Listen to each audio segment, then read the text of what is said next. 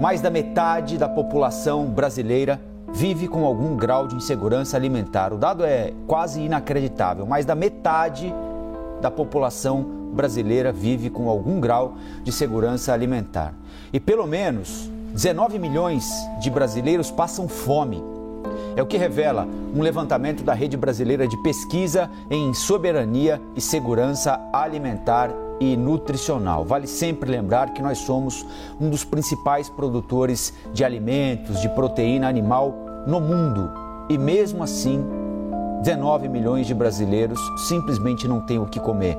Metade de nós tem insegurança alimentar, ou seja, não sabe se vai conseguir e como vai fazer as três refeições mínimas. Pai nosso que estás nos céus, santificado seja o teu nome. Venha o teu reino faça-se a tua vontade, assim na terra como no céu. O pão nosso de cada dia nos dá hoje. Perdoa as nossas dívidas, assim como nós temos perdoado os nossos devedores. E não nos deixes cair em tentação, mas livra-nos do mal. Pois teu é o reino, o poder e a glória para sempre. Amém. Tem pessoas que aos sábados vão dançar. Eu não danço. Acho bobagem ficar rodando para aqui e para ali. Eu já rodo tanto para arranjar dinheiro para comer. É quatro horas. Eu já fiz o almoço. Hoje foi almoço. Tinha arroz, feijão, repolho e linguiça. Quando eu faço quatro pratos, penso que eu sou alguém. Quando vejo meus filhos comendo arroz e feijão, o alimento que não está ao alcance do favelado, eu fico sorrindo à toa como se eu estivesse assistindo a um espetáculo deslumbrante. Quando eu estou com pouco dinheiro, procuro não pensar nos filhos que vão pedir pão, pão, café. Desvio meu pensamento para o céu. Penso: será que lá em cima tem habitantes? Será que eles são melhores que nós? Será que o predomínio de lá suplanta o nosso? Será que as nações de lá é variada igual aqui na Terra? E se lá existe favela, será que quando eu morrer eu vou morar na favela? Eu sou Carolina Maria de Jesus, uma mulher negra e moradora da favela de São Paulo nos anos 50. No meu diário, depois publicado como livro Quarto de Despejo, a fome é um dos assuntos que mais aparece. Em alguns dias eu consegui alimentar a mim e meus filhos mas em outros não sabia se conseguiria e passava a vida nesse ciclo cruel. Será que a realidade da fome no Brasil mudou tanto assim? Quem está ouvindo as Carolinas de 2022? Pai nosso, que estás nos céus, o pão nosso de cada dia nos dá hoje. Perdoa as nossas dívidas. Pai nosso, que estás nos céus, faça-se a tua vontade o pão nosso de cada dia nos dá hoje. Venha o teu reino. Faça-se a tua vontade, assim na terra como no céu. Sejam bem-vindas e bem-vindos a mais um Redomas Cast. Sejam bem-vindos e bem-vindas a mais um Redomas Cast. Sejam bem-vindos e bem-vindas a mais um Redomas Cast.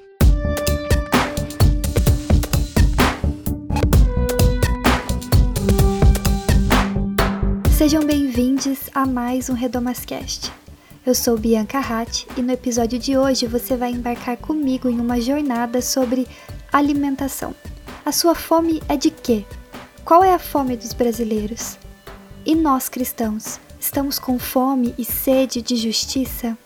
E para começar essa jornada, eu decidi partir da Bíblia, porque eu reparei numa coisa. Vocês já notaram o quanto a Bíblia fala sobre comida? E para entender melhor essas relações, eu conversei com a teóloga Nancy Cardoso sobre comida, fome e Bíblia.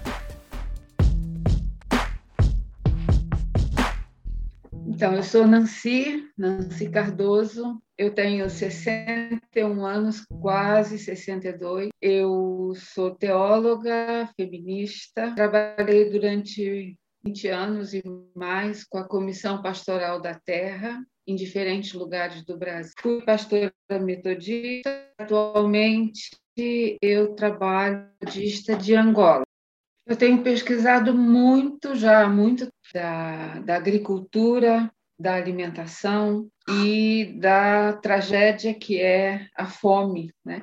E como a Bíblia é um livro sobre a vida, e é um livro sobre a vida do povo pobre, a gente vai encontrar muito, vai ser muito presente no texto bíblico, tanto essa dimensão da, da relação entre humanidade e o mundo, e uma dessas formas de relação básica é a alimentação. Comer é estabelecer uma relação com, com o mundo, com a natureza. É, comer é também uma relação social, porque significa organizar o trabalho, organizar saberes, o conhecimento sobre a terra, sobre a semente, sobre a água as festas ligadas à agricultura, é, tem os rituais ligados com, com a alimentação. E tudo isso é muito presente no texto bíblico. O jeito mais fácil de entender isso é que, dentro da minha tradição de fé, que é o cristianismo, é uma refeição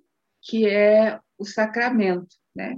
É a água no batismo e a Santa Ceia, a, uma, a, Eucaristia, uma refeição. Né? Então, são esses dois elementos da, da relação necessária, vital, difícil e linda né? da, do corpo pessoal e do corpo social na relação com a natureza, com o corpo do mundo, é, que vai marcar esses momentos de espiritualidade dentro do, dentro do cristianismo. A água e, e a comida. Então, a partir desses eixos, a gente pode é, desenvolver muito no texto bíblico, isso é muito presente nos textos do Gênesis, a água, a comida, a fome, a luta pela água, isso é muito presente no, no Êxodo, fundamental na discussão do Êxodo, é, na história do povo pelo deserto, então, isso vai atravessando o texto bíblico, muito presente nos textos dos profetas, né? na profecia, isso é muito forte, como denúncia da, das políticas da, da monarquia, né? das trocas comerciais dos impérios naquela época, e a profecia sempre se colocando do lado da fome do povo, né? e Deus sempre se revelando nessa resistência e nessa busca. E em Jesus nem, nem se fala, né? Em Jesus a comensalidade, a mesa é fundamental. É, eu concordo com quem diz que a proposta do Evangelho é a mesa da igualdade. É na mesa da igualdade que a gente é, vivencia o reino de Deus, vivencia o Evangelho de Jesus. E a fome é a negação dessa mesa de iguais, dessa mesa comum. Crescendo na igreja, eu escutei muitas coisas sobre a fome. Por exemplo, ah, Jesus disse que no mundo tereis aflições e também que nós sempre teremos os pobres entre nós. Ou que no momento do apocalipse vai ter uma grande fome e aí Jesus vai voltar. Ou ainda, o alimento mais importante que a gente pode dar para alguém é o Evangelho. Aí eu perguntei para Nancy o que, que ela pensa sobre esse modo de ler a Bíblia e também ler o mundo. Como que a gente pode responder a esse tipo de afirmação? Que esse, esses evangelhos essencialistas ou da prosperidade, espiritualistas, eles tomam as necessidades concretas das pessoas, né? mas eles são fundamentalistas, né? Eles dão as respostas de maneira absoluta né? e usam o texto bíblico para dizer isso. Mas na verdade o texto bíblico tem que ser lido e atualizado no dia a dia da comunidade. O fundamentalismo é alguém dizer para a gente o que está escrito na Bíblia. Né? Mas a Bíblia é a leitura de todos os crentes. Nós temos que ter essa autonomia de ler o texto e atualizar o texto para os nossos tempos. Essas, essas teologias elas vão lidar com as necessidades reais das pessoas, mas elas vão dar respostas prontas, fechadas, que quase sempre vão culpabilizar as vítimas. Se você você está pobre ou se você tem necessidade, é porque você não deu para Deus o dízimo ou você não fez a corrente de oração ou você, porque se você der, Deus vai responder. Se você não está recebendo, é porque você. Então cria um mecanismo perverso de culpabilizar as vítimas e não oferecer é, fazer as perguntas. Né? Por que a pobreza? Por que a desigualdade? Eu acho que a fome é pecado.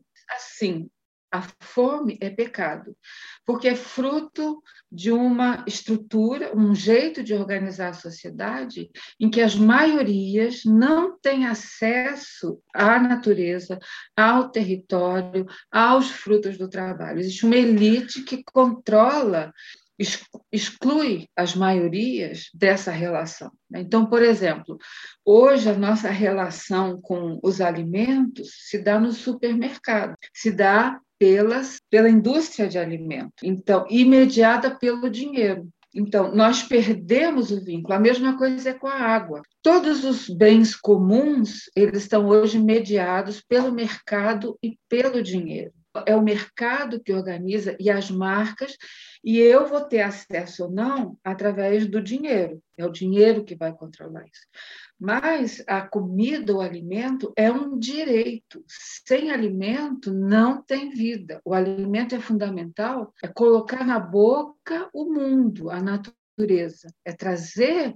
E é essa troca com o mundo que vai gerar a energia necessária para viver, para crescer, para ter, ter saúde. Quando a gente nega essa relação, né, é o adoecimento, é a pobreza. Então, a fome é pecado, né, é ofensa diante de Deus, é a nossa incapacidade, fraternidade e de, de solidariedade no mundo. Né?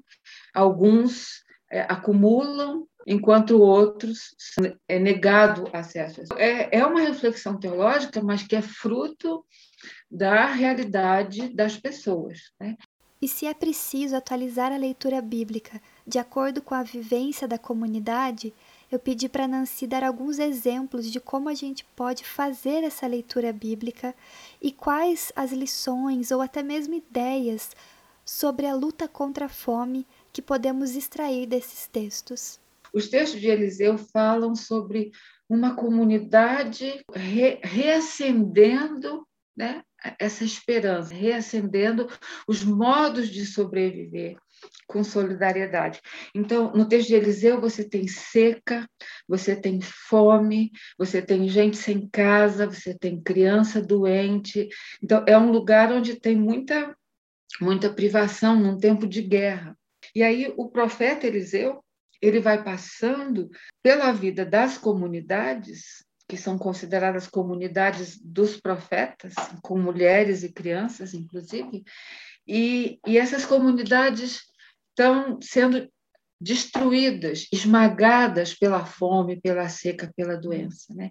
E a profecia vai ser justamente fazer as pessoas lembrarem, né? como o caso da viúva, que a mulher ficou viúva e o credor vem é, cobrar a dívida ela não tem com que pagar a dívida, então ele vai levar os dois filhos como escravos para pagar a dívida. Então, esse é o desespero. É dívida, é as crianças ameaçadas, é uma mulher que não tem estrutura de, de, de apoio. Então, o profeta pergunta para ela: o que, que você tem em casa? Ela diz: eu não tenho nada, nada. Aí ela fala: eu só tenho um pouquinho de azeite no fundo do jarro, da vasilha. Aí ele fala: pede para as suas crianças irem nas vizinhas e pedir vasilhas. E aí as crianças vão, saem, e as crianças vão passando pela vizinhança, e aí começa o baile das panelas das famílias, porque da vizinhança vão surgindo jarras, panela, caldeirão, né? Vão surgindo e quando a mulher se dá conta, ela tem azeite suficiente para vender, pagar a dívida e continuar, continuar vivendo. Ela estava sofrendo não só da crise econômica e da ameaça, ela estava sofrendo de falta de relação comunitária, de solidariedade com a vizinhança. Né? Quando ela cria, recria essa conexão, e as crianças participam disso, isso é bem legal no texto, né? então essa, esses modos de proteção e de solidariedade reaparecem. É muito parecido com o Evangelho de Jesus, em que Jesus também, as pessoas pensam, não, não temos nada, só uns pães e uns peixinhos. Né? Não é o suficiente. E aí Jesus vai fazer as pessoas lembrarem, reaprenderem, vai acender esse clarão para que as pessoas se deem conta que a gente pode sim, a gente não pode se deixar esmagar pelo supermercado, o mercado, o dinheiro, o agronegócio. Né? Acendeu uma luz. A outra história de Eliseu, eles estão passando fome. Aí eles vão no mato pegar algumas ervas e raízes para comer, colocam na panela e faz um ensopado. E aí, na hora que vão comer, alguém grita: morte na panela, porque além da fome, os moços que foram buscar as ervas e as raízes já não conheciam as plantas, eles já não sabiam, eles perderam a relação com o território. E eles já não sabiam distinguir uma raiz boa de uma raiz má, de uma erva boa para uma erva má, de uma que é comestível, de outra que não é. Então, de novo, não está só passando fome, está passando fome, mas também está sofrendo porque perdeu a conexão com a natureza, um saber da natureza que foi interrompido. E aí, então, o Eliseu vai dizer: bota a farinha na panela e aí engrossa e aí dá para comer. Que nem a mãe da gente, as mulheres na comunidade, quando o feijão azeda ou quando a receita não sai direito, o povo tem os conhecimentos, a sabedoria de como salvar aquilo, de como resolver. Então, o texto bíblico pode ajudar a gente a, a se reencantar como comunidade e reencantar na nossa relação com a comida, com a água, com a saúde. Soberania alimentar, então, não é segurança alimentar. Segurança alimentar é dar comida para quem tem fome. A soberania alimentar é mais ampla. Ela pensa essa dimensão a partir dos saberes sabidos das comunidades, né? pensa a integridade do território, pensa é, é, na, na, segurança alimentar, a indústria de alimentos vai botar arroz e farinha de trigo em comunidades que não usam a farinha branca. Ah, mas nós estamos dando comida. Não, vocês não estão dando comida, vocês estão matando uma cultura alimentar. Porque lá na Bahia, eles não comem pão de manhã, eles comem o inhame, a mandioca, o inhame roxo, que é uma maravilha que eu não conhecia. Né? Então, assim, soberania alimentar é, é segurança alimentar, mas é mais. Por isso que os movimentos camponeses insistem em soberania alimentar, que é água, semente, as sabedorias, as culturas alimentares. Eu convivendo na Comissão Pastoral da Terra, eu tive a, esse tempo de aprendizagem de conviver com comunidades camponesas em muitos lugares do Brasil, né? em São Paulo, no Rio Grande do Sul, no Rio de Janeiro, na Bahia, no Mato Grosso, em Rondônia. Então, assim, e eu consegui ver, perceber é, essa luta. Tem uma luta de resistência no Brasil de 500 anos, que é do povo se reconectar com o território, ter acesso ao território, à água, à terra, né? às plantas. Né? E sem essa ligação, a vida vai para uma artificialidade do mercado e do dinheiro. Então, hoje são os movimentos camponeses, né, da agricultura familiar, são as comunidades indígenas e quilombolas que ainda lutam por essa relação de autonomia com, com o território, que conseguem oferecer os elementos para pensar um outro, uma outra maneira da gente se relacionar Outra maneira de organizar o trabalho. Nós temos que produzir alimento para garantir as necessidades de todo mundo. Mas nós não podemos fazer isso destruindo a natureza, que é o que o agronegócio. Existem outras maneiras de organizar. É possível produzir alimento de qualidade né? e garantir a, a, a, alimentação sem destruir, sem destruir a natureza. Eu digo comer da terra sem devorar o planeta.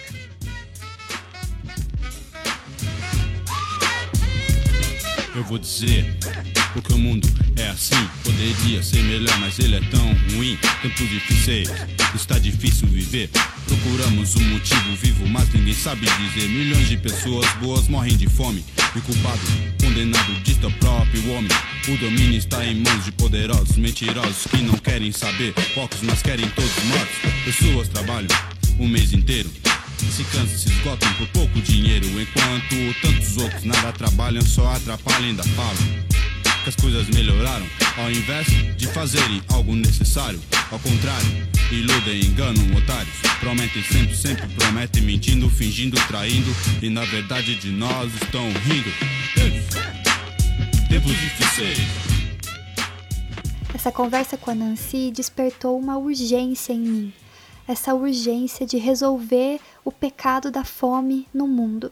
E aí, para isso, eu preciso aprender um pouco mais sobre alimentação, especialmente sobre aquilo que a Nancy falou a respeito de matar uma cultura alimentar e sobre as diferenças entre soberania e segurança alimentar. Por isso, eu convidei a nutricionista Bruna Oliveira, da Crioula Curadoria, para uma conversa. Eu comecei perguntando para Bruna o que, que é essa tal de alimentação saudável. Eu sou Bruna de Oliveira, eu sou muitas coisas e de forma muito resumida e rascunhada, eu posso dizer que sou formada em nutrição, estou mestranda em ciências sociais, sou pesquisadora e ativista alimentar com foco na ecologia e na ancestralidade africana. Sou vegana, sou ecossocialista, vejo nas minhas práticas relação muito dialógica com aquilo que eu leio, com aquilo que eu consumo e com aquilo que eu é, manifesto no mundo, né? Uma sociedade antirracista, antifascista, uh, não ecocida, né? E acho que um pouco disso, sim, né? Lutando sempre contra as opressões, tentando manter a saúde mental em dia, buscando motivos de encantamento para as nossas vivências. Uma alimentação saudável, eu vou utilizar o conceito de segurança alimentar e nutricional, que nos mostra ou nos indica caminhos do que seria é, a garantia do direito humano à alimentação adequada. E pensar a alimentação nessa chave de, dos direitos humanos, ela nos convida então né, a refletir sobre o que é esse saudável. Esse adjetivo da alimentação, ele é um termo que está muito em disputa desde a sua criação, né? E a gente pode até considerar, tem estudos que trazem essa discussão de que é uma forma de biopoder, né? De exercer poder sobre os corpos a partir de um conjunto de normas que seria é, o padrão ouro ou alimentação saudável dentro do campo do comer e nutrir.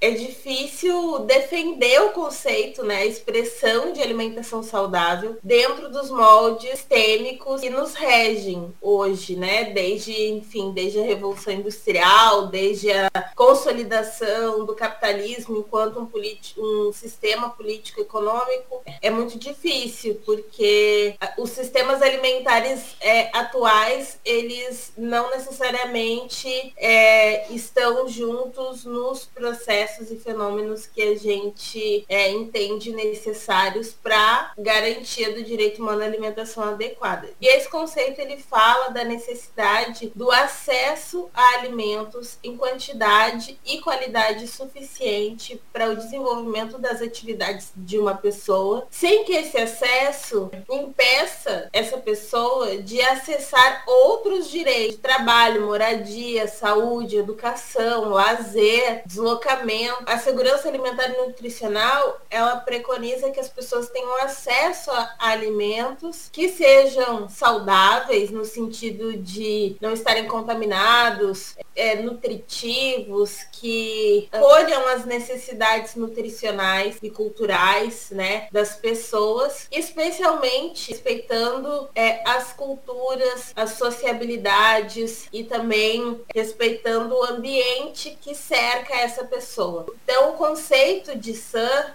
né, que é a abreviação de segurança alimentar e nutricional, ele é muito abrangente e ele é muito interdisciplinar, que mostra, né, as multifaces que a alimentação tem na nossa vida. Não para a gente ter uma alimentação saudável, ou seja, para a gente poder garantir né, o direito humano à alimentação adequada na vida dos brasileiros, a gente precisa não somente dessa dimensão assistencialista e paternalista de doação e distribuição, mas a gente precisa de da construção de sistemas alimentares que respeitem é, o ambiente, né, que sejam socialmente justo e ambientalmente sustentável, respeitando, né, as culturas locais, respeitando os alimentos locais, respeitando as memórias e as construções simbólicas das pessoas em relação ao que elas comem.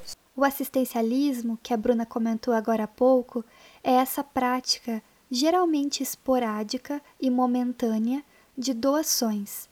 Pode ser doação de vários itens, desde roupas a alimentos. Essa doação é feita a comunidades ou pessoas em situação de carência ou de pobreza.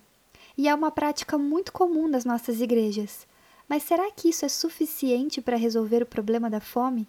Será que é possível acabar com a fome no mundo? Tendo em vista que boa parte da minha vida eu também estive num contexto religioso é, evangélico e que isso também me constituiu enquanto pessoa, que eu sempre detestei a interpretação de quando Jesus fala que os pobres sempre estarão conosco, é essa abstração do pobre, né? É essa reflexão sobre a pobreza, de que ela necessariamente está associada à miséria, de que ela necessariamente está associada à escassez. E a gente é muito levado a pensar pessoas pobres ou a pobreza de uma forma depreciativa. Mas a pobreza só existe porque existem os ricos. Né? Os pobres só existem porque existem os ricos. Existe uma riqueza que é absurdamente acumulada. Então, essa disparidade, essa, é, essa relação, essa equação, ela nunca vai ser resolvida dentro do sistema político econômico que a gente vive. Porque a gente pode e deve pesquisar as notícias que nos mostram como bancos empresários, pessoas já ricas, consolidadas nesse lugar de ser rico, de ter posses, é, ganharam, lucraram em relação a esse período em que mais de 20 milhões de pessoas estão em situação de fome. E aí a gente também pode pensar que dessas mais de 20 milhões de pessoas, muitas dessas famílias são chefiadas por mulheres negras. Então a gente não deixa de racializar esse debate da riqueza e da pobreza pobreza, porque quem são os pobres e quem são os ricos? Quem são os pobres que estão na miséria e quem são os ricos que estão na abundância?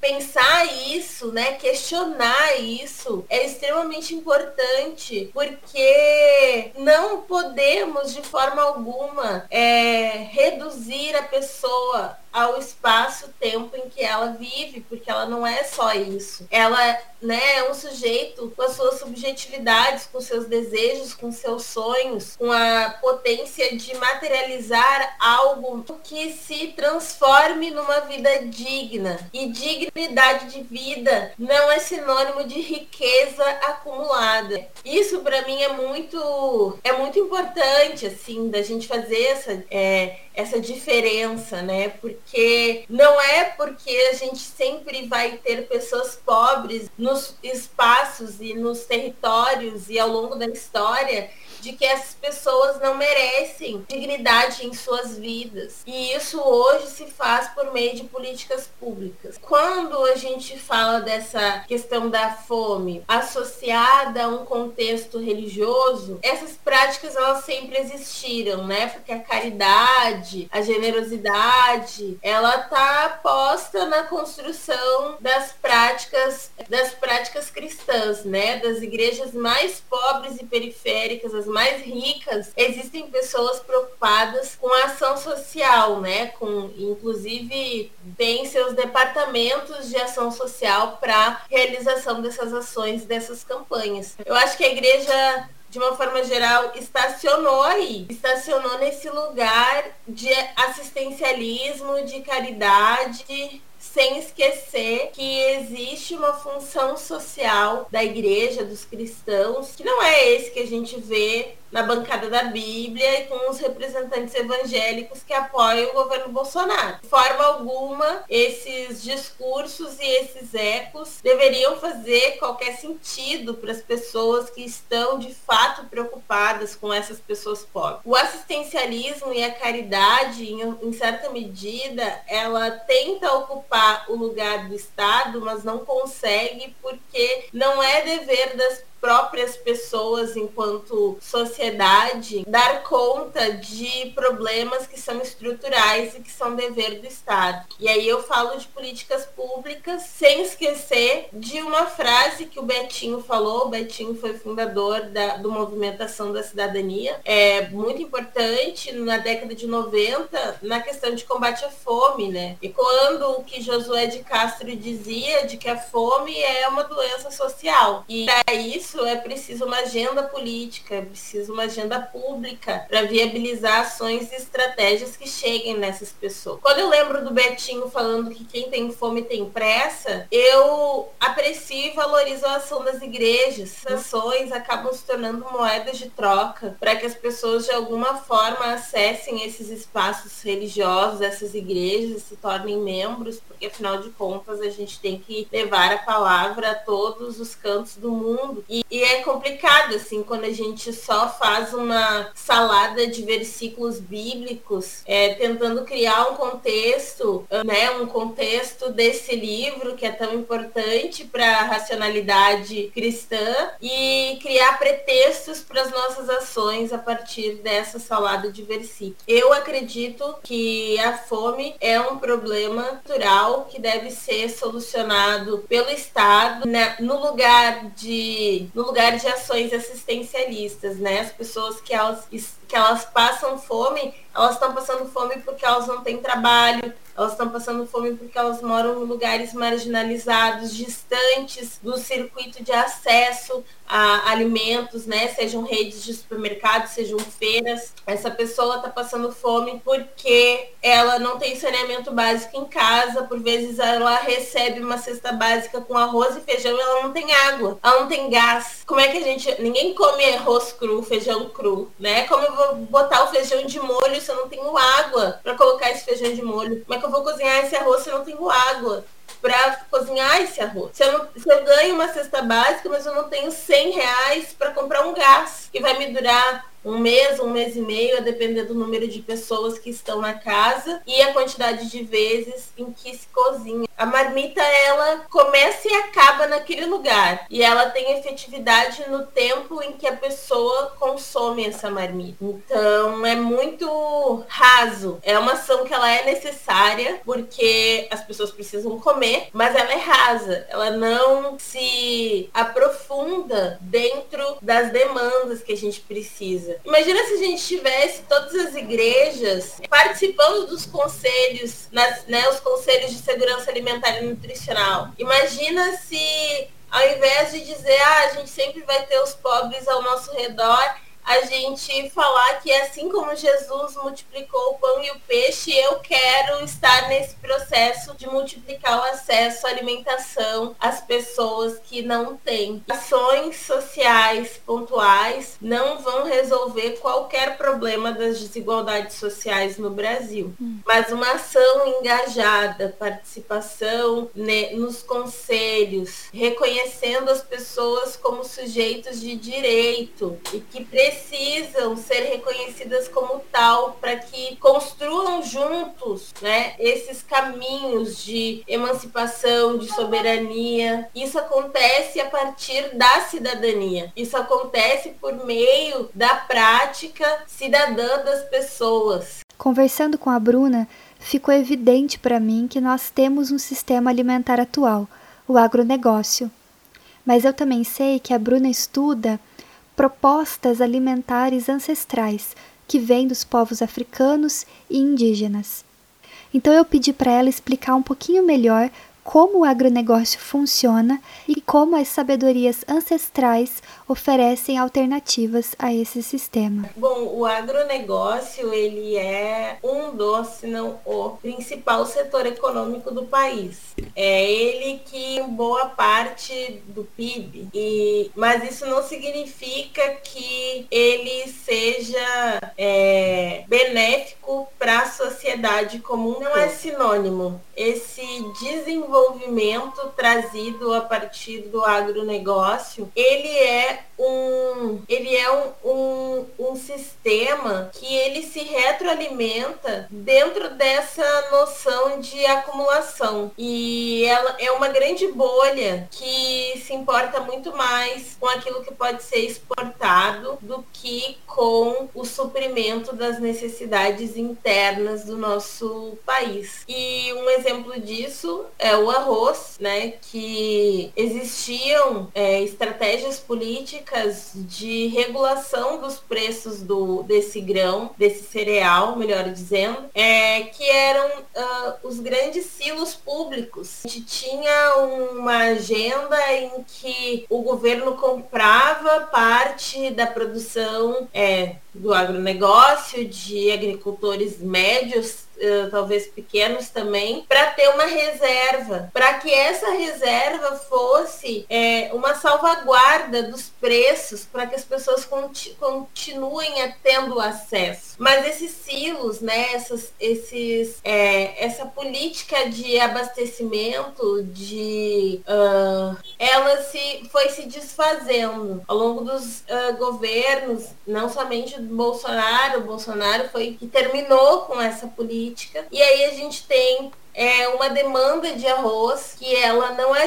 ela não é suprida porque o arroz que é produzido é comercial é exportado, é comercializado em outros países que também tiveram perdas no, na sua produção, que enfim precisam comprar e é muito mais vantajoso para esses empresários. Eu não vou de forma alguma chamá-los de agricultores porque eu acho isso o fim da picada. Esses empresários é, vê, viram muito mais ah, vantagens em exportar do que vender para o público interno, né? Vender para esse consumo interno no país. E o arroz ele nos mostra isso, né? Que, que os valores que vale mesmo é a apropriação disso tudo, a acumulação, né, ser detentor de toda essa cadeia e poder fazer o que bem entende com aquilo que é produzido porque não é uma questão é, social ou política, é, política social né, nessa ação, mas é uma, uma mercadoria que eu sou dono porque eu produzi, eu vou fazer o que eu quiser com ela.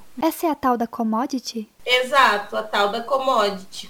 Commodity nada mais é do que um, alguma produção que ela tem um valor comercial na bolsa de valores e ela é especulada lá. E ela é exportada muito mais do que uh, fica aqui no país, né? Então, é, isso é algo que, que é muito ruim uh, a gente ter essa presença tão intensa de um setor que não pensa na soberania alimentar do país. Não pensa porque até a soja que a gente produz que serve de ração para animais da pecuária que vão se tornar alimento para as pessoas, essa carne ela também não fica aqui. Ela vai, ela é exportada. O que fica aqui é aquilo que foi rejeitado nos, por, nos portos internacionais, que volta e é comercializado, ou se tem a presença de algum microorganismo, alguma coisa que algum país não aceita, eles deixam aqui também. Então, é o que, o que, que o agro alimenta, né? O agro, ele fornece uma parte dos nossos alimentos numa qualidade muito inferior que não conseguiu ser comercializada fora e aí acaba se tornando é, oferta, promoção, ainda que essas ofertas e promoções nesse lugar que a gente está vivendo, nesse tempo que a gente está vivendo, não é promoção, não é oferta, porque não está acessível para as pessoas não está uh, acessível para as classes mais populares periféricas. E isso é per... isso também é perverso né? Também é perverso a, a lógica com que o, o agronegócio atua para fingir que alimenta o Brasil enquanto está alimentando o mundo mas está alimentando o mundo porque há uma troca comercial vantajosa o agronegócio ele não alimenta o país o agronegócio ele grila ele rouba terras indígenas, rouba terras quilombolas, desmata biomas importantes como o Cerrado e a Amazônia. O agronegócio, ele tem como valores e princípios aqueles que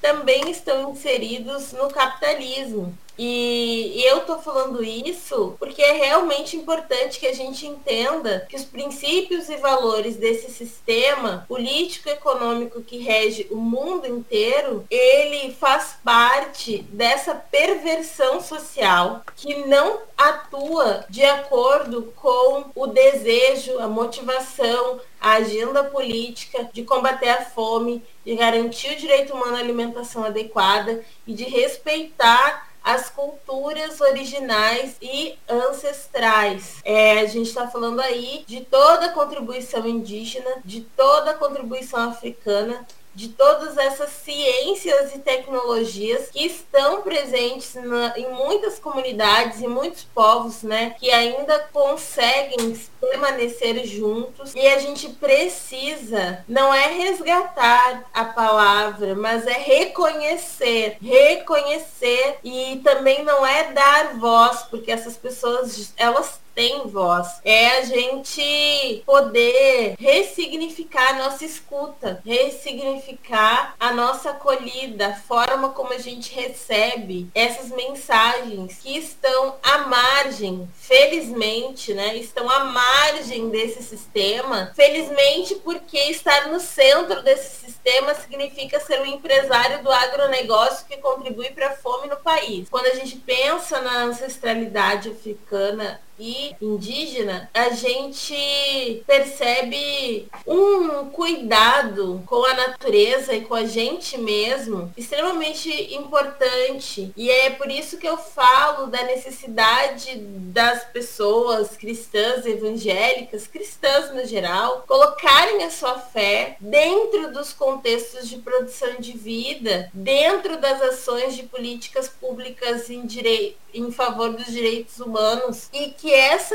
integração ela possa acontecer e emergir de uma forma potente e genuína. Por que, que eu falo isso? Porque quando a gente estuda ou quando a gente se aproxima é, de povos, é, da, das religiões de matriz africana, das, das cosmovisões indígenas, a fé ela está muito relacionada com essa conexão com o território, com o meu corpo, com os ancestrais, essa conexão entre mente e coração, né, a emoção fazendo parte das escolhas, das práticas de construção de sociedade. Não é só a razão mental que precisa, que deve reger as nossas ações, mas a nossa intuição, a nossa, as nossas é, emoções, o nosso o nosso coração é, conectado, sintonizado né, num, num, num território, e aí essa relação toda, ela também vai de alguma forma resultar num respeito àquilo que é produzido, aquilo que é uh, colhido, distribuído, é, escolhido,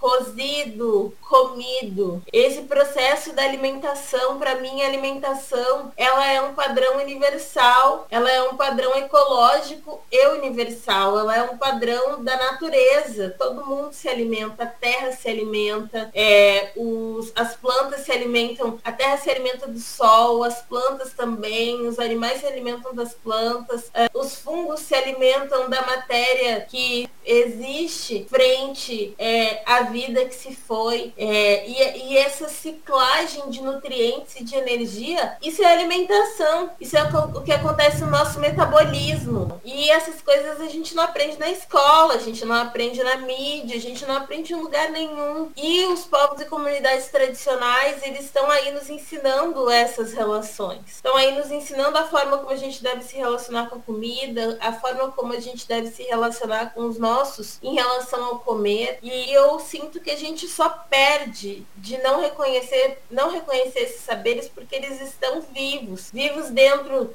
dos salões, né, dos espaços, dos terreiros nas religiões de matriz africana. Eles estão juntos nas comunidades e povos indígenas com todos os seus rituais e essas coisas elas estão acontecendo ainda hoje e o que nos cabe enquanto pessoas é, ocidentalizadas, embranquecidas, é, regidas por é, valores colonialistas, né, por valores machistas, por valores racistas, por valores que fazem parte da supremacia branca, é muito difícil que essas coisas se quebrem. Mas de alguma forma, talvez seja por um podcast, seja é, por um filme, um documentário, um livro que você leu, alguma coisa que chegue em você, que encontre você e faça sentido no seu coração. Porque tudo isso que está acontecendo a nível ambiental, político, econômico, tem relação a esse centro do capitalismo, essa centralidade do capitalismo que visa acumulação de riqueza em detrimento da distribuição, que vai permitir a vida de muito mais pessoas.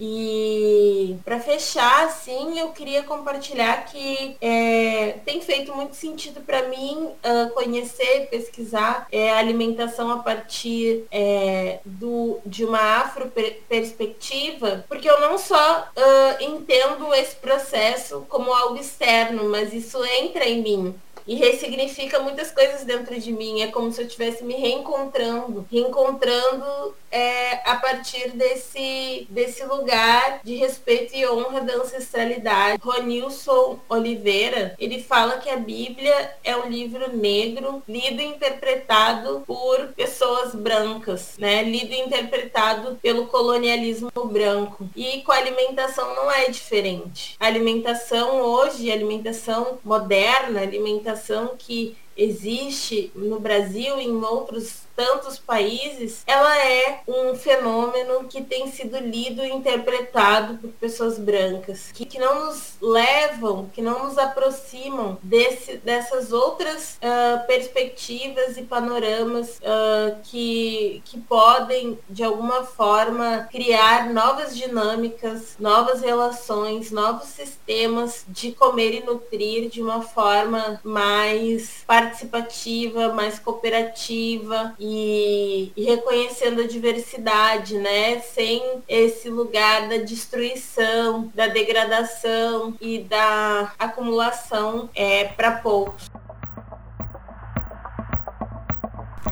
Os preços aumentam igual as ondas do mar, cada qual mais forte. Quem luta com as ondas? Só os tubarões. Mas o tubarão mais feroz é o racional, é o terrestre, é o atacadista. Passei no açougue para comprar meio quilo de carne para o bife. Os preços eram 24 e 28. Fiquei nervosa com a diferença dos preços. O açougueiro explicou-me que o filé é mais caro. Pensei na desventura da vaca, a escrava do homem, que passa a existência no mato, se alimenta com vegetais, gosta de sal, mas o homem não dá porque custa caro. Depois de morte é dividida, tabelada e selecionada. E morre quando o homem quer. E morte enriquece o homem. Enfim, o mundo é como o branco quer. Eu não sou branca. Não tenho nada a ver com essas desorganizações.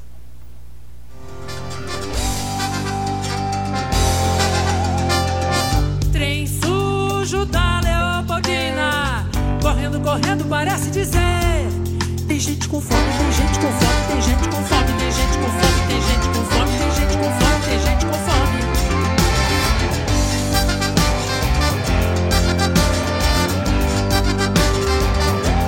E eu sei o que você deve estar pensando. Que essas propostas sobre alimentação parecem muito utópicas. Eu estava pensando isso também.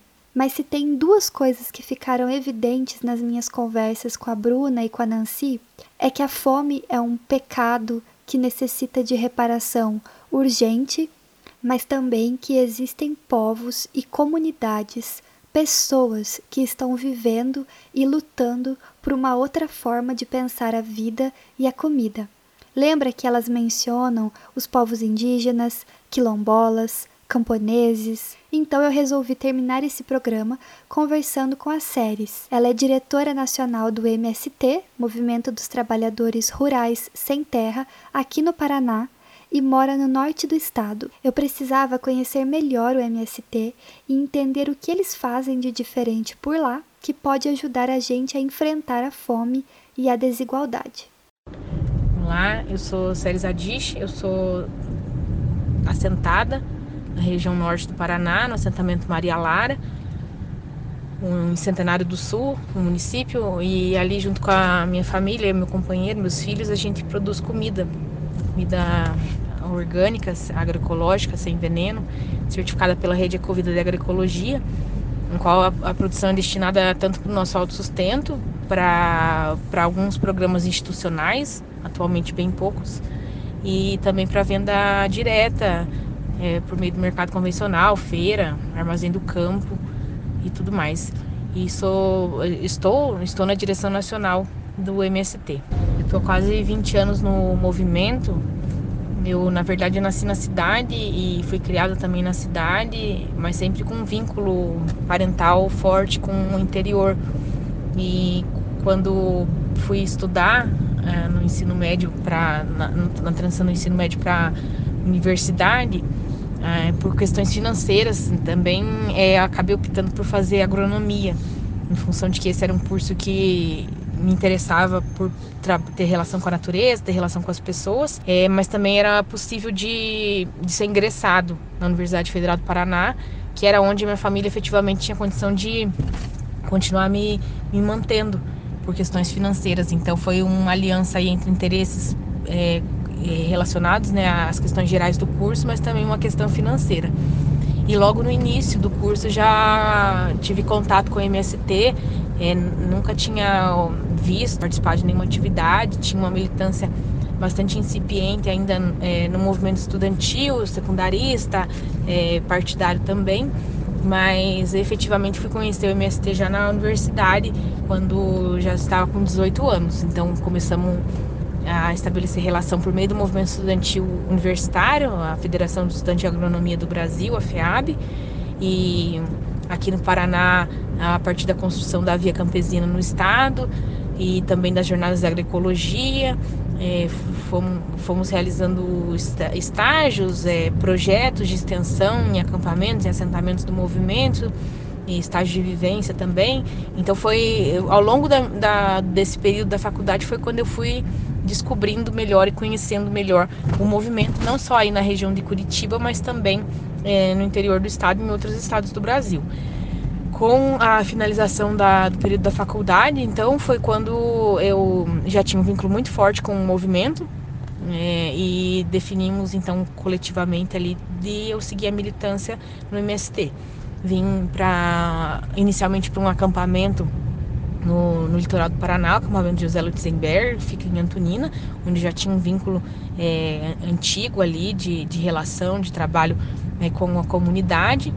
permaneci ali por um período, depois fui deslocada para outro acampamento na, na Lapa De lá, é, permaneci por cerca de três anos na Escola Latino-Americana de Agroecologia, após passar por um período curto no assentamento contestado é, na assistência técnica da Escola Latino-Americana de Agroecologia.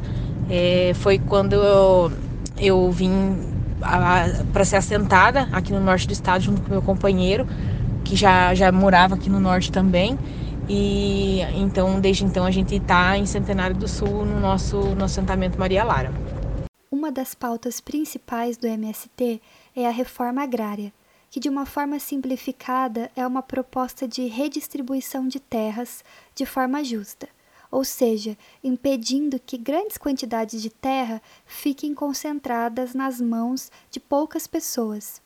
O que hoje já acontece e já gera não somente grandes desigualdades econômicas, mas também aumenta o número de terras improdutivas, ou seja, terras que ninguém está usando para nada. Não é floresta, mas também não é plantação, não é nada. E essa questão tem muito a ver com a forma que o agronegócio funciona, porque ele tem um viés acumulativo que visa o lucro, trabalhando com monoculturas, que é o cultivo de apenas uma planta no mesmo tempo em uma terra. Por exemplo, aquelas plantações de soja gigantescas que a gente vê quando viaja de carro pelo interior do país. Então eu pedi para a Séries falar um pouco sobre essa questão da reforma agrária pela perspectiva do MST e também sobre como o movimento oferece uma contrapartida ao modelo do agronegócio. Luta pela reforma agrária ela é uma luta essencialmente democrática, é uma luta de direitos, de direitos de todos, é uma luta de toda a sociedade. Lutar pela reforma agrária, que é uma das bandeiras de luta do nosso movimento. Nosso movimento, na verdade, ele tem três objetivos que se vinculam diretamente, que é a luta pela terra, a luta pela reforma agrária e a luta pela transformação da sociedade. A reforma agrária, no sentido clássico da, da, da palavra, inclusive quando surge é, como objetivo do movimento lá nos anos 80, no, no início dos anos 80 pelo nosso surgimento, em 84, e durante o primeiro congresso em 85, quando vão se definindo essas questões, fica claro para nós que a luta pela reforma agrária era uma luta pela reforma agrária clássica, vamos dizer assim, né, no padrão daquilo que é uma reforma agrária possível de ser realizada, inclusive é, dentro do sistema capitalista. Uma reforma agrária distributiva de terra, democrática, que permita acesso, que permita os direitos básicos da vida no campo. Porém, com o avanço do agronegócio, com a expansão do capitalismo no campo e com é, o aumento dessas contradições, que é a lógica do capitalismo no campo, que só gera cada vez mais desemprego, mais êxodo rural, mais miséria, mais é, desigualdade e injustiça social, a gente foi entendendo que a luta pela reforma agrária, é, especialmente a partir do final dos anos 90, anos 2000, e hoje que cada vez mais claro, a luta pela reforma agrária é uma luta por uma reforma agrária que seja popular. E assim a gente denomina a reforma agrária pela qual a gente luta hoje. A reforma agrária popular como um processo de acumular força para a gente construir uma sociedade diferente.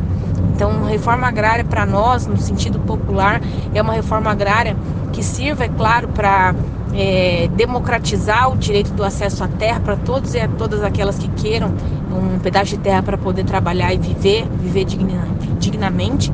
Então, viver dignamente é mais do que ter terra, é ter casa, é ter estrada, é ter água, ter saneamento básico, saúde, é, educação, cultura, ter uma comunidade, ter renda, é, é lutar por essa totalidade da vida com dignidade é, no campo, mas também a reforma agrária ela dialoga diretamente com a cidade, porque a gente entende que a missão da reforma agrária popular é produzir comida, comida de verdade, comida saudável, e para isso a gente precisa se conectar diretamente com as grandes massas de trabalhadores trabalhadoras que estão nas cidades.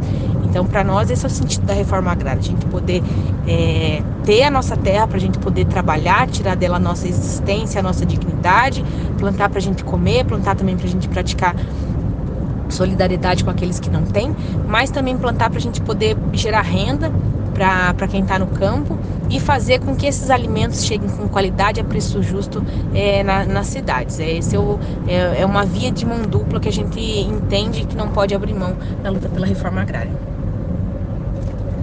O agro não distribui riqueza. O agro não gera emprego. Se a gente andar pelos campos brasileiros, se a gente for olhar por um processo histórico é, brasileiro nos últimos anos, cada vez menos tem gente no campo e as pessoas foram expulsas por falta de oportunidade, por falta de renda, por falta de é, trabalho, de, de dignidade, de condições, mesmo de perspectiva de viver no campo. Isso para dar lugar a cada vez mais essa grande cara de fazenda, né? a grande fazenda que produz poucos produtos. Hoje a nossa produção é, majoritária no Brasil ela está con concentrada em apenas cinco produtos de exportação, especialmente, né? Então isso vai limitando a nossa capacidade de fazer qualquer debate acerca de soberania alimentar. Hoje, na verdade, no Brasil a gente não tem sequer uma política de segurança alimentar. Na verdade, a gente está vivendo um momento extremamente delicado no nosso país que nos coloca numa condição de insegurança generalizada, não só alimentar. Mas se a gente for olhar historicamente, o Brasil não conseguiu nunca é, implementar uma política séria de segurança alimentar, que seguramente teria que passar pela reforma agrária, inclusive. Tem como você discutir é, segurança alimentar sem discutir reforma agrária. Mas eu acho interessante esse tema do podcast de chamar a atenção justamente para esse tema da soberania alimentar, que como a gente defende no MST na Via Campesina, é um termo extremamente é, complexo e, e vai muito para além da segurança alimentar. Soberania a gente poder ter autonomia para decidir o que comer, quando comer, como comer, a gente ter qualidade, a gente ter diversidade, a gente respeitar a nossa cultura, a sazonalidade, os nossos territórios, a nossa história. Então, falar de soberania alimentar é falar da, da nossa história, da nossa vida, da nossa identidade da nossa identidade enquanto povo brasileiro. É um debate muito interessante, assim, muito bonito, mas ao mesmo tempo é triste saber que a gente está em pleno século XXI, que a gente é o país do agro e que a gente tem muito brasileiro passando fome, né? ao mesmo tempo que a gente fica é, comprometido, né, se mantém muito comprometido com esse debate da reforma agrária, da soberania alimentar como saída para a construção é, da nossa liberdade, da nossa autonomia, da nossa história de Brasil-nação a gente sente esse aperto no peito de saber que é, hoje tem gente que não comeu ainda e tem gente que vai dormir sem comer, porque a fome chegou de novo na casa de milhões de lares brasileiros. E a gente precisa olhar para isso, né? E mais do que fazer a crítica, é, também concordo que precisamos olhar para as possibilidades de alternativas. E a gente aponta no nosso programa de reforma agrária popular, no nosso programa agrário, é, saídas que passam, claro, pela reforma agrária, pela realização da reforma agrária, pela efetivação do acesso, do direito desse acesso à terra, massivamente, inclusive grande, é, próximo aos, aos, grandes centros, porque é lá onde está a maioria da população brasileira que precisa ser alimentada. É, nosso plano também, nosso programa, ele propõe é, a, produção massiva em escala de alimentos saudáveis baseados na agroecologia como nossa matriz tecnológica. É, a, a, o estabelecimento de outras relações com a natureza, com os bens comuns da natureza, com a água, com a biodiversidade, com as sementes, né, o desenvolvimento de tecnologias apropriadas para isso, para esse cuidado também e para essa produção com, com eficiência na agroecologia e estabelecer outras relações entre as pessoas também. A gente entende que é, o contraponto a esse projeto desumano de colocar o lucro acima da vida, de colocar a mercadoria à frente das pessoas e desenfreamento do capitalismo na busca por cada vez mais acumular cada vez mais lucrar é, em detrimento do desenvolvimento das pessoas, o que a gente aposta é no desenvolvimento humano, de novas relações humanas, da educação, da cultura, da saúde, é, de relações é, respeitosas entre as pessoas, entre é, nós e a natureza, entre nós e as demais formas de vida. Enfim, acreditamos que precisamos repensar valores de uma sociedade que precisa ser reconstituída. E na centralidade disso, é, para nós está a agroecologia. A agroecologia ela é a saída, ela não é, ela não é o ponto final da história, ela é o caminho. A agroecologia é um caminho para a gente construir o nosso programa de reforma agrária popular, um projeto popular para o Brasil, um plano de soberania alimentar. A agroecologia é mais do que é, não botar veneno na terra, é, não usar insumo é, sintético, químico. A agroecologia, elas são novas relações que a gente pretende estabelecer e faz isso efetivamente no nosso dia a dia, na construção dos nossos territórios, com a natureza, com as pessoas, com a produção, a nossa relação com a vida. Ela nos recoloca numa condição de repensar a centralidade da vida. Eu acho que a maior parte das pessoas não tem um contato direto com o MST, o que acaba alimentando os nossos preconceitos, porque a gente fica ouvindo aquilo que sai na mídia ou da boca de certos grupos políticos. Durante a produção desse programa, eu fiquei pensando sobre uma coisa. Nós vivemos num país onde a bancada do boi, da Bíblia e da bala andam juntas. E isso me parece um sintoma grave, um resquício grave do processo de colonização que a gente sofreu enquanto país. Os mesmos europeus que trouxeram a versão do cristianismo mais praticada e aceita atualmente no país também trouxeram consigo uma forma de lidar com a terra, seja os vegetais ou os animais. E essa forma é uma maneira muito violenta e exploratória. Tudo isso veio no mesmo pacote. E por isso que o MST, comunidades indígenas e comunidades de resistência afro-brasileiras, como as quilombolas, são muito importantes, porque elas nos lembram que há vida em plenitude e harmonia. Há possibilidades de comer sem destruir a terra. O Dom Pedro Casaldáliga tinha um, uma frase muito bonita que ele dizia que se o MST não existisse, a gente ia precisar criá-lo. Demorei bastante tempo para assimilar a profundidade desse pensamento dele e o, e, o, e o Dom Pedro com tanta sabedoria profetizou isso já faz muitos anos. E hoje, mais do que nunca, especialmente nesse período da pandemia, é, fica muito claro para a gente o que, o que quer dizer essa essa linda, linda e, e, tão, tão pequena, mas tão profunda frase de Dom Pedro. É, o MST ele é um, um, bem do povo brasileiro. Ele veio para resolver mazelas é, da questão agrária, da injustiça social, histórica, estrutural que a gente tem no campo, mas na nossa sociedade brasileira como um todo. O nosso movimento ele é parte da nossa história, ele é parte da história do povo sem terra, do povo negro, do povo é, que luta pelos seus direitos, das mulheres, da população LGBT, das crianças. Ele é um movimento que está é, tá à disposição do Brasil do Brasil dos brasileiros e das brasileiras, do Brasil daqueles daquelas que daqui é, fazem sua luta diária, constroem suas vidas, seus sonhos e acreditam que esse aqui é o nosso país que a gente precisa construir, mudar e transformar para melhor, sempre para melhor. Então, o nosso movimento, ele é, humildemente é um pedaço do Brasil.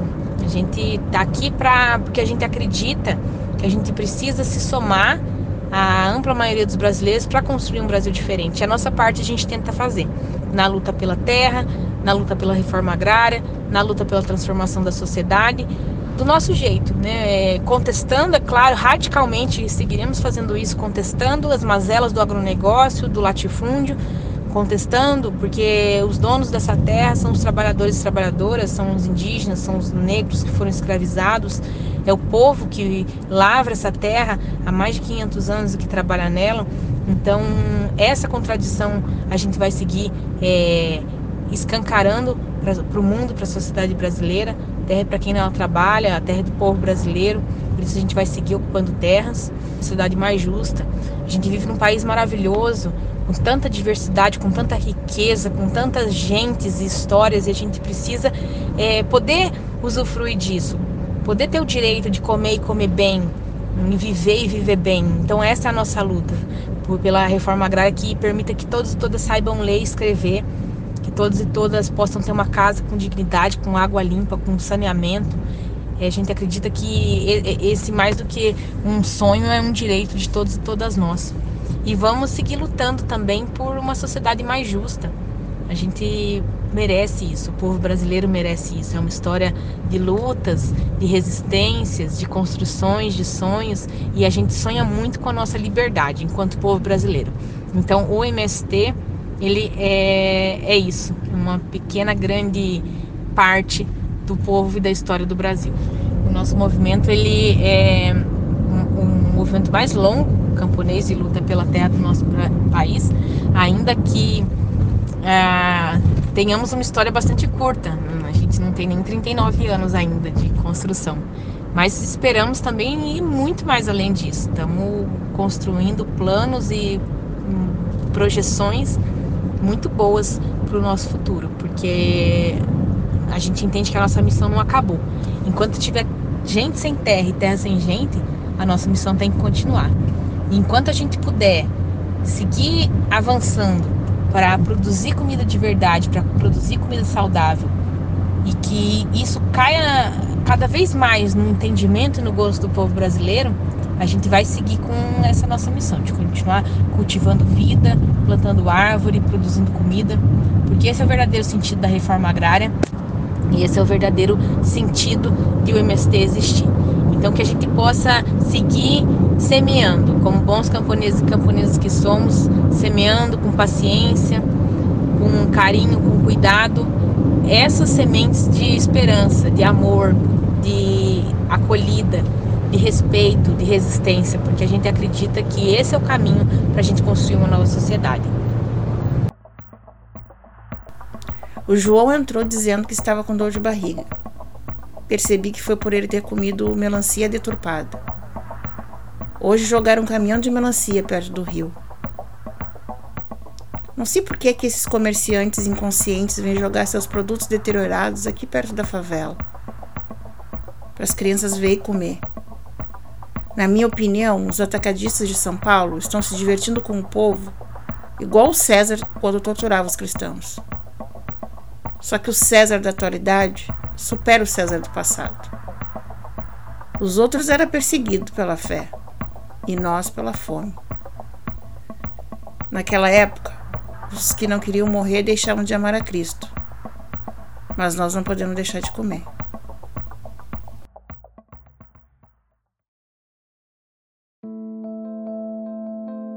Senhor, te damos graças, porque em volta desta mesa renova-nos a força de lutar contra a pobreza. Transforma a nossa gula, nossa sede de abastança, num novo sentimento de justiça e de esperança.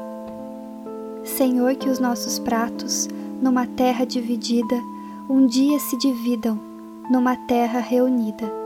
Perdoa-nos agora, nesta injusta refeição até que a terra inteira se alimente do seu pão.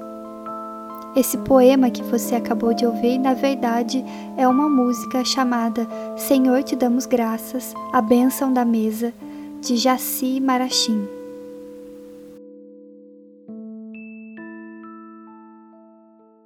Este episódio é o primeiro de uma série de programas que vamos lançar aqui no Projeto Redomas.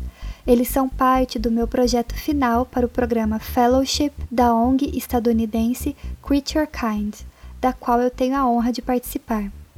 A missão da Creature Kind é encorajar os cristãos a reconhecerem as razões, baseadas em sua fé, para se preocuparem com o bem-estar de animais usados para a alimentação e tomarem ações práticas em resposta a esta preocupação Quero agradecer demais a participação de Nancy Cardoso, Bruno Oliveira e Séries Radish, entrevistadas nesse programa. Também agradeço demais a Bianca Ramires, que lindamente interpretou Carolina Maria de Jesus em trechos do seu livro Quarto de Despejo O Diário de uma Favelada. Obrigada a quem ouviu até aqui e até o próximo Redomascast.